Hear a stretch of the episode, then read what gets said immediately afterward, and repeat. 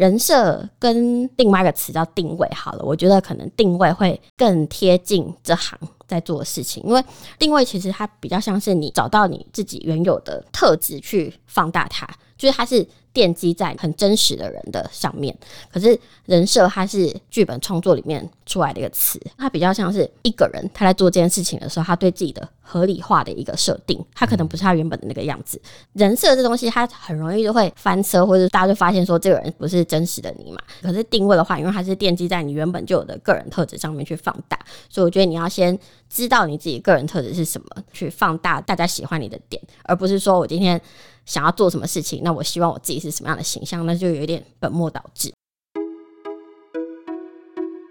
欢迎收听《迷成品 Podcast》放送观点，在职涯真心话系列节目中，我们将特别探讨不同职涯旅程与工作样态，与你分享工作与人生的不同可能，一起突破职涯瓶颈，活出精彩人生。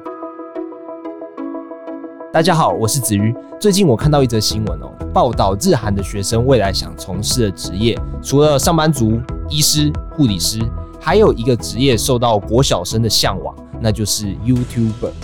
回头查询台湾的新闻，其实也有类似的趋势哦，越来越多年轻人把网红、直播主、Podcaster 视为职业可能的选项。今天的节目，我们邀请到社群媒体观察家张嘉玲，她将以社群行销的角度和我们分享新媒体产业还有未来的可能性。嘉玲好。大家好，我是嘉玲。首先呢，想请嘉玲和我们分享一下你一直在关注的领域。我关注的领域的话，如果是比较窄的范围来讲的话，就是跟社群然后行销内容相关的东西，然后专门去分享这样子内容的一个自媒体，算是我现在做的工作。但如果是一个广义的角度来讲的话，我觉得就是所有在网络上或是现实生活中有趣的内容，我都会特别的去关注。这个是我的专业的部分。另外的话，可能就像一些时事啊，这个也是我平常也会关心的。我最近有看到你去人选之人的那个活动里面，跟法白的洛伊在那边互动这样子。其实这个也算是一个行销的方式，就是线上的宣传在进行，嗯，但其实还是会走到实体跟大家面对面这样子。也看过蛮多剧是这样子操作的。觉得 Netflix 他们算是蛮会做在地化的行销，台湾的团队算是很擅长把剧里面的东西复刻到现实生活的场景。然后因为你在宣传一个剧或是一个活动的时候，以前的做法可能会邀请一些 KOL 去参加那些活动嘛，嗯。那你参加那些活动，你一定要有一些素材啊，或是一些花招，让他们可以拍照上传去做他们社群上的内容。嗯，然后呢，你看到那人选之人，就是他们那时候在邀请函里面就有跟我们讲说，这个记者会会有现场直播开票，所以那时候到那个会场的时候，不像传统你去一个地方要先报道，然后他是到那个地方之后，你就会进去一个开票所，上面就有说演员，然后你就是盖你想要的人的章，盖完之后，他就在一边宣传这个记者会，然后后面就。就是真的在开票，他就一边念那个名字，然后亮票。哎、欸，我想问一下，那边的话会开放路人参加吗？还是那边就没有、欸？就是只有开放邀请去的人去帮他们宣传这个活动。哦，他们会扩散。对对对，然后模仿犯那个是有开放现场民众可以去。我有看到，只是我这生性害羞，不敢在主播台上。像我们的角色就是第一天到那边去示范给大家怎么去玩，是。然后大家看到哎、欸，我们玩觉得很好玩之后，他们看到我们的影片就会想要来玩。你实际参与之后，你对于这个东西，嗯、对于这个剧的确会更有印象。嗯，那回到前言所提到的想当网红这件事情啦，嗯嗯、那在讨论可行性之前，我想请嘉玲帮我们定义一下“网红”这个词。名词解释上面，它就是网络名人吧，KOL、KOC 或是创作者或什么，都是在这个框架下面的不同的类型。像你刚才提到，就是人选之人要请 KOL、KOC，那这两个字母如此相近，嗯、那这个要怎么去区分呢？如果你要用厂商或是品牌他们来判断，他们可能还是会用一些数字吧，就例如说几百万粉丝量级的，就是 KOL 大网红。嗯、那像我们这种五万、十万不到的，就是小的 KOC 的角色。但他们，例如说，真的邀请到那种比较大的你认识的那些 KOL 的话，可能就会像金针菇啊、芊芊这些人，例如说邀请他们出国或是去哪里参加这个活动。嗯。但我们的角色可能就是，例如说，你把一样的周边，然后寄到我们这边，然后我们帮你拍照宣传，然后或是参加很多 KOL 聚在一起的一个小的活动，就是它还是会有不同的区分啦。就是以厂商的角度来讲。像刚才提到，如果是以数字去做区分的话、嗯、，KOC 可能粉丝数比较少，但说不定他们粉丝的那个忠诚度比较强一点点呢、啊。我觉得你粉丝数大跟粉丝数小，在后期的经营方式都会不太一样，嗯、因为你一开始一定就是你有很多机会可以跟每个人互动，但随着你粉丝越来越多的话，你一定顾不了那么多人，嗯、然后你可能自己本身又要转型，那对厂商来讲也是，他花一笔钱在很大的 KOL 的身上，可能一次就要五六十万，但因为之前疫情嘛，就大家也没什么钱，所以就是开始一个趋势，就是 KOC 逐渐崛起，因为厂商要去分担那个成本。就像说我如果找钱比较少的人，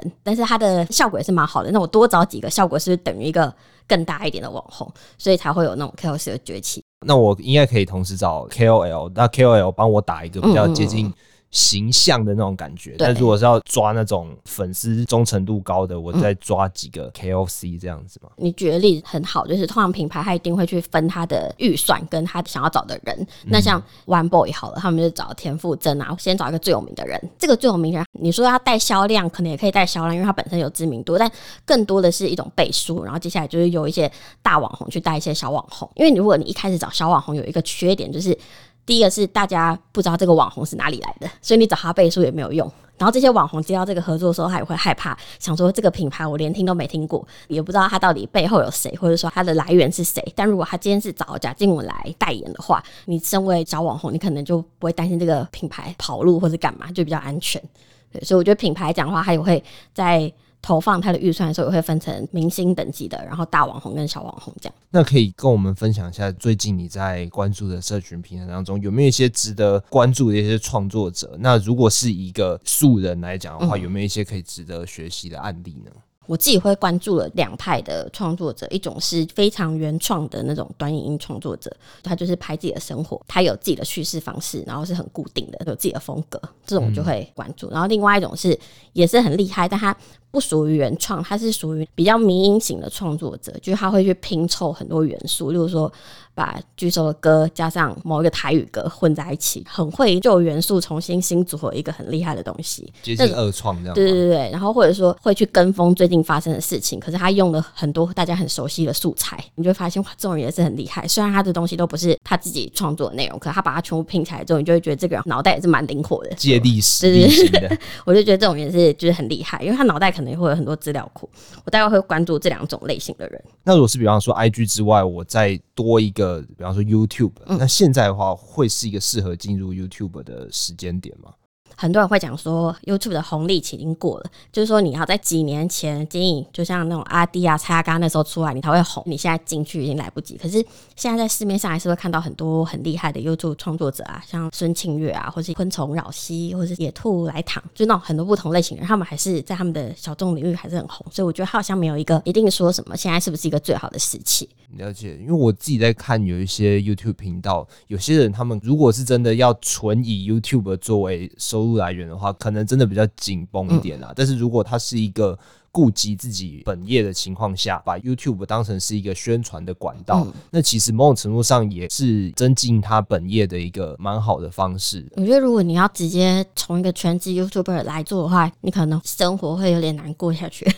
就大家还是先有一个正职会比较好，不然前期会有点辛苦。对，然后等到你的正职收入跟你的 YouTube 累积出来的，不管是广告或是业配收入交叉之后，你再来决定你要不要全职做这件事情。嗯，因为其实像刚才提到的 IG 啊，还有 YouTube，他们其实最近越来越多短影音在上面。嗯，然后我自己在看的时候，我想说，哇，那真的是时间黑洞哎、欸，就是突然间，哦啊、很很多时间就这样子过去了。嗯、那可以跟我们分享你在短影音里面的观察吗？不管是国内或者是国外的。嗯，我之前有跟一个在做 IG 短影音的创作者，他叫陈 CMH 一零一六。他有一个很著名的影片，是他跟计程车司机的对话。那计程车司机就问他某一栋大楼上面的那个中文字是写什么，他就做很多事情，然后打电话给那栋大楼的人吧，然后就问他上面字到底什么，然后解开了这个计程车司机长久以来的一个迷惑。他都会问乘客，但是大部分乘客都大家都不知道。然后他就觉得这词就很怪，但因为那字也是写蛮潦草的啦。后来他就是做这个短影爆红，然后他的影片是一个很有系列感的影片，他都会在最后就是讲说哦，他又有可以活下下去的的希望动力，这样对对对。然后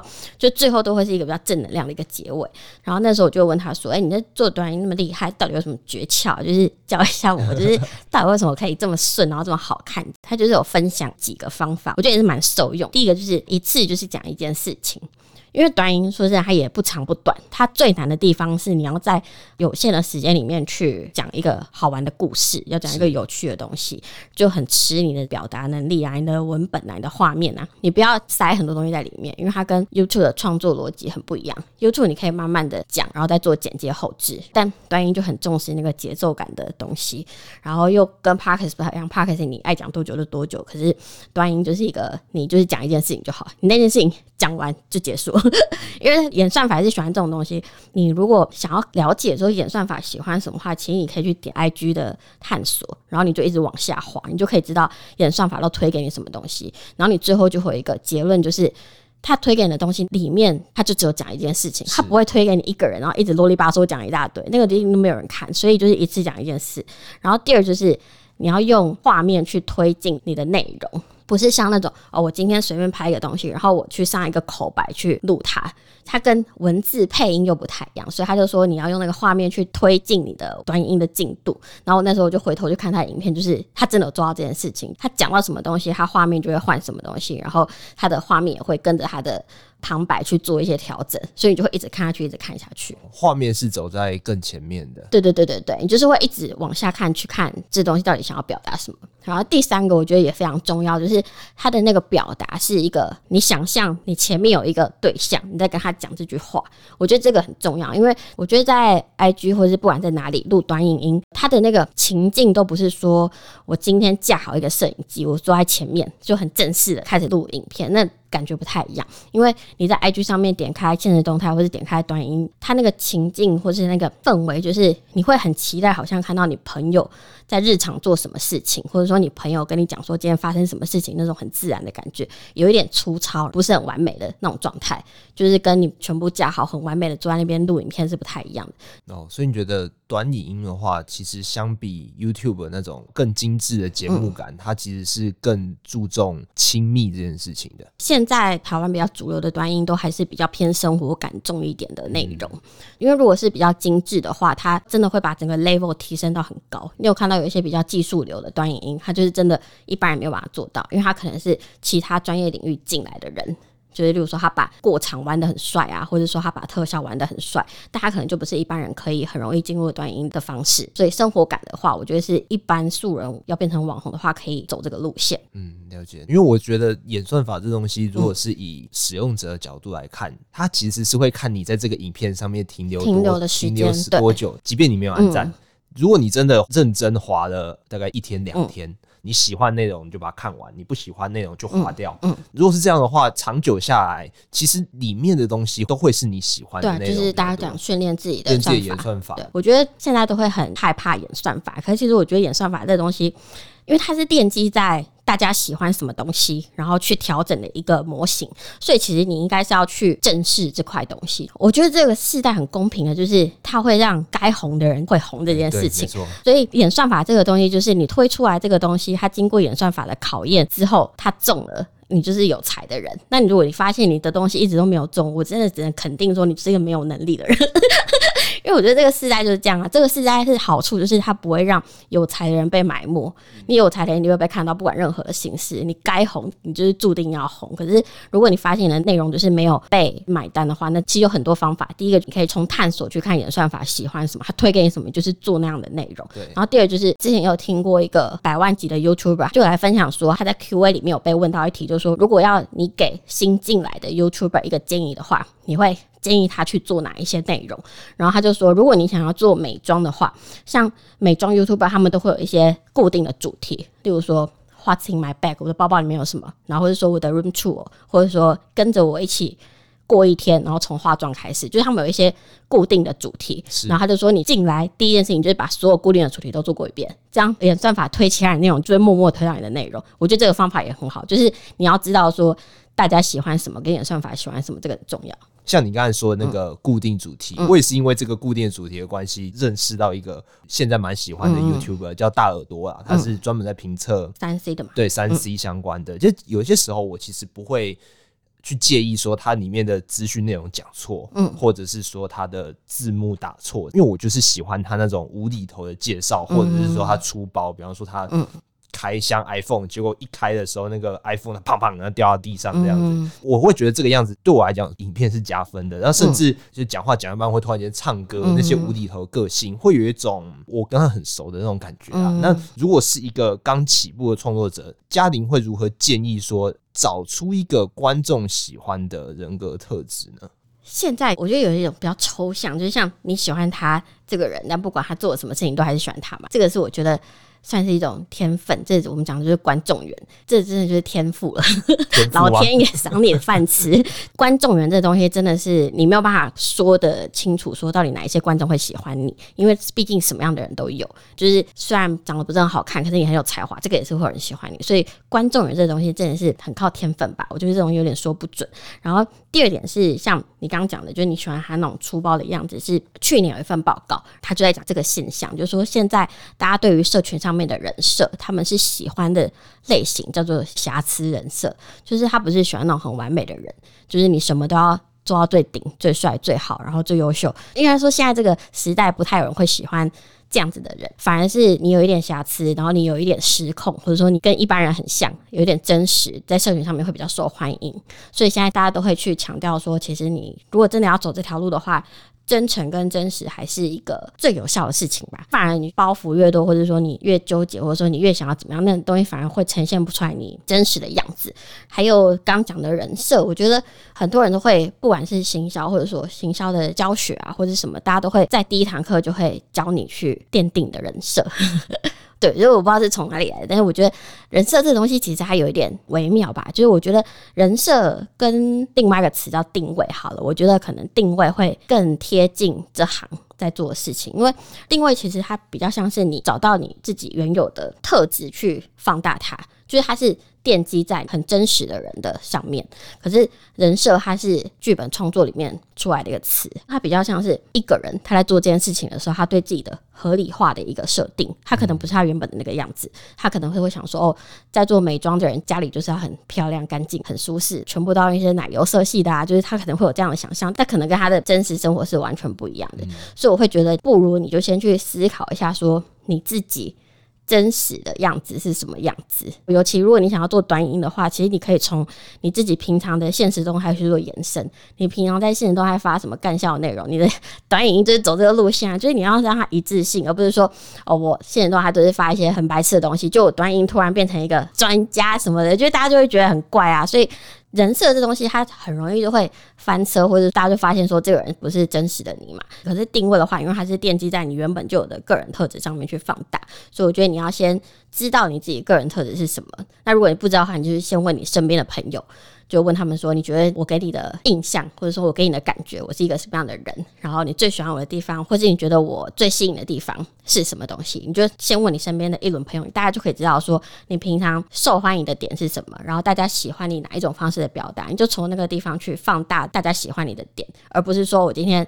想要做什么事情，那我希望我自己是什么样的形象，那就有一点本末倒置哦。从生活那边去发想的话，嗯、其实是一个比较可以长久的，因为你也不会有一个压力说我要演出来这样子。那最后就想问一个比较现实的问题啦，嗯、就是不管是短影音啊，或者是其他方式的创作，嗯、我们其实都是希望自己付出的时间、自己的作品，到最后是得到实质的回报嘛。最后想请嘉玲在市场的经验来看，我们要怎么成为就是。是市场上面需要的人呢？要怎么进入自媒体，或者要怎么成为网红？其实蛮多人都会私讯问我这个问题。我自己回去学校分享的时候，就问那个下面那个学弟妹，我就问大家说：“哎、现场有人要当记者的，可以举个手吗？”然后大概一两个吧，下面大概坐两百多人，然后一两个人举手。然后我们是正大传院，后来就想说，那问一下，有人想要当主播吗？然后大概就是一两个人是害羞的举手。后来想说，那有人想当 YouTuber 吗？然后后面一排举手。后来我就想说，那有人想当网红吗？然后后面也是一排举手。就我觉得现在这个时代，好像就像前面一开头讲的，就大家会。把这个变成一个真正的行业或者真正的职业。然后那时候我们在正大新闻刚进去的时候，就十年前的时候，有一堂课，我们老师就说，请大家现在想象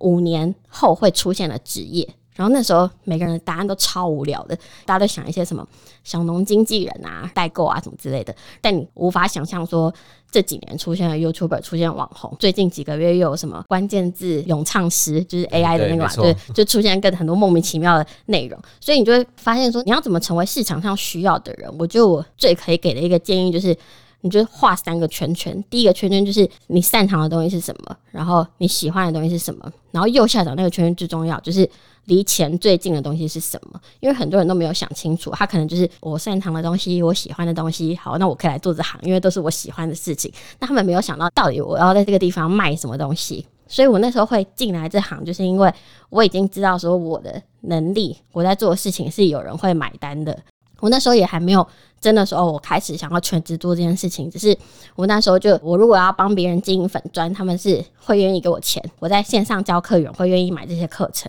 就是我已经确认过我的内容市场会买单，我才做这件事情，而不是说我今天只凭借着我喜欢跟我擅长，我就来做这件事情。因为很多人在做这件事情还没有想清楚。